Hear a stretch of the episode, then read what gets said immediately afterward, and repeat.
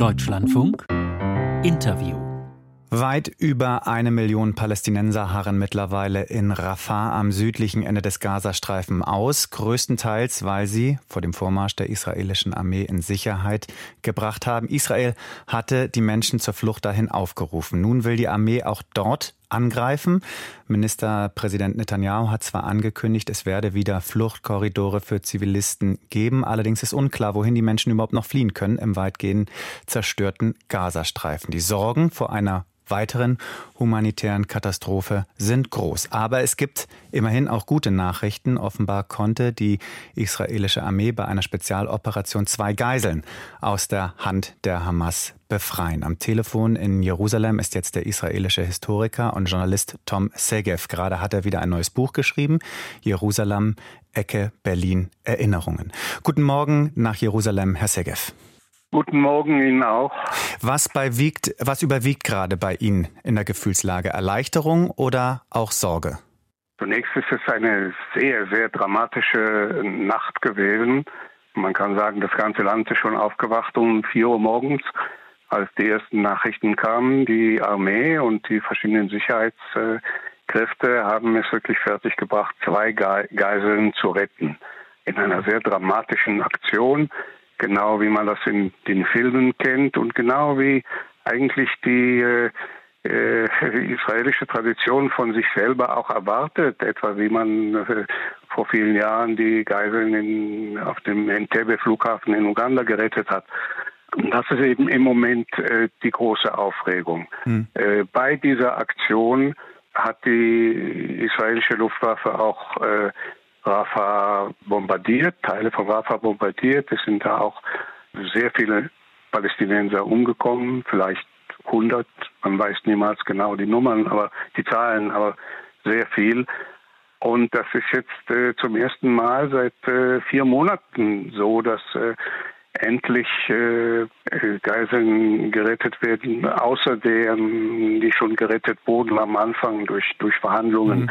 Jetzt sind auch Verhandlungen im Gange mit, mit der Hamas. Die Frage stellt sich jetzt, wie kann diese Aktion, was, was hat das jetzt für, für einen Einfluss auf die Verhandlungen?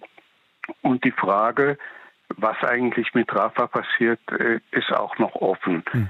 Ich bin wirklich äh, besonders äh, richtig in Panik von, von, der, von dem Gedanken, dass äh, äh, Rafah jetzt auch äh, erobert wird von der israelischen Armee. Dort sitzen wirklich mehr als äh, eine Million, vielleicht anderthalb Millionen Flüchtlinge, die auch nicht zurück können in, in ihre Häuser, die äh, nicht viele Kilometer entfernt sind, weil die jetzt zerstört sind. Also Gaza ist eigentlich ganz zerstört.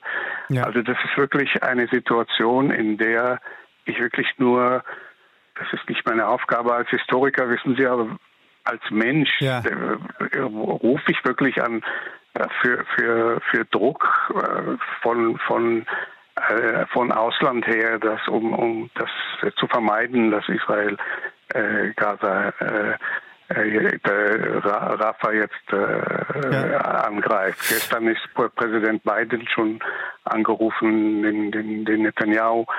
Deutschland und Amerika sind die beiden wichtigsten Länder für Israel und ich glaube, dass die äh, viel mehr tun könnten, um, um das jetzt zu vermeiden. Diese, diese Menschen in, in Rafah sind wirklich in einer katastrophalen okay. Lage und brauchen Hilfe. Wenn ich da einhaken darf, äh, die, auch die deutsche Außenministerin Annalena Baerbock hat sich ja geäußert. Sie hat auf Twitter äh, ziemlich genau, genau davor gewarnt, wovor Sie jetzt auch waren, dass es eine humanitäre Katastrophe ähm, wahrscheinlich verursachen würde, wenn die israelische Armee äh, Rafah, in Rafah ihre Bodenoffensive durchführt.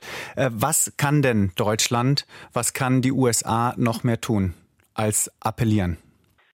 bin kein Diplomat, wissen Sie, aber äh, Staaten können andere Staaten, die von ihnen abhängig sind, äh, schon äh, beeinflussen. Ich weiß nicht, was der beste Weg ist, äh, aber es ist äh, bestimmt ähm, notwendig, mehr zu tun, als, äh, als eine diplomatisch formulierte Erklärung abzugeben. Es ist wirklich eine, eine die humanitäre Katastrophe, die ist schon, die, die ist nicht etwas, von der man jetzt aber das, die, man kann sagen, dass viele Hunderte, Tausende von Menschen in Lebensgefahr sind, in sofortiger Lebensgefahr.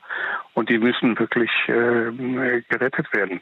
Jetzt fragen Sie mich, wie man das tut. Ich, ich weiß es nicht, aber man vermeidet erstmal, dass äh, Rafah äh, äh, angegriffen wird. Ja. Und, und äh, wie das dann weitergeht mit den Verhandlungen äh, mit dem Hamas, die sind ja im Gange. Die Hamas hat ja einen Vorschlag gemacht, einen Vorschlag, den Israel nicht akzeptieren kann oder so nicht akzeptieren kann.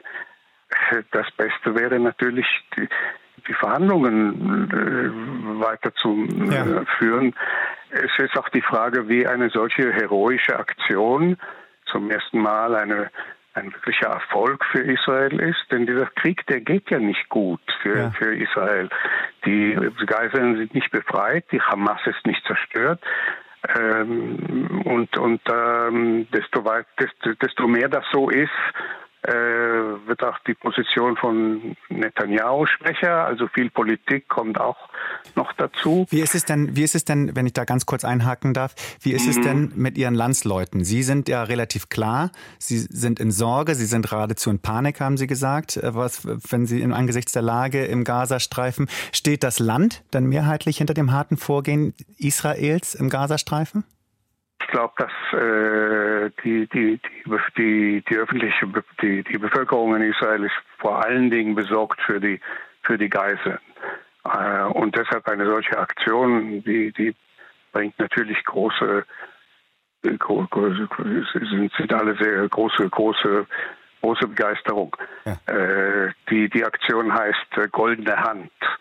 Die ist, äh, Aktionen der israelischen Armee haben immer Fantasienamen und diese, diese Aktion heißt äh, Goldene Hand.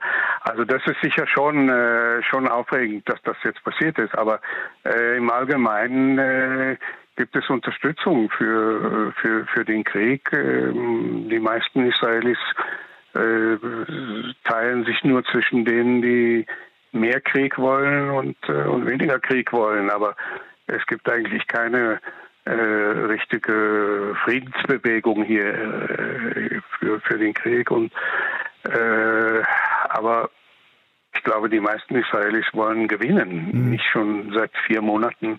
Das, das hat auch wirtschaftliche Konsequenzen. Das hat auch äh, für, für die ganze Gesellschaft. Es gibt äh, viele, viele Tausende von Menschen, die äh, im Militär sind. Es gibt zigtausende von Menschen, ja. die nicht zurück können in ihre Häuser in Israel weil sie zu nah an der Grenze wohnen. Also ja. Ich weiß es nicht, Ihnen zu sagen, was, was passieren muss. Ja. Herr Segev, wir haben noch eine Minute. Äh, sie haben ja. Anfang November im ZDF sinngemäß gesagt, es ist schwer zu unterscheiden, was Israel will, ob es um Wut, Rache oder um wirklich um eine Strategie geht. Sehen Sie mittlerweile klarer, worum es Israel geht? Außer ums Gewinnen natürlich, langfristig.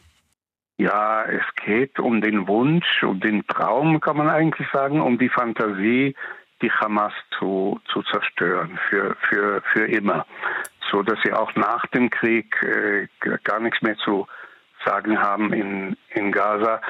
Je, die, die, ich kenne sehr viele intelligente Ex, Ex-Generäle auch, die sagen, das ist eine unmögliche äh, und unmögliches Bestreben und wird nicht sein.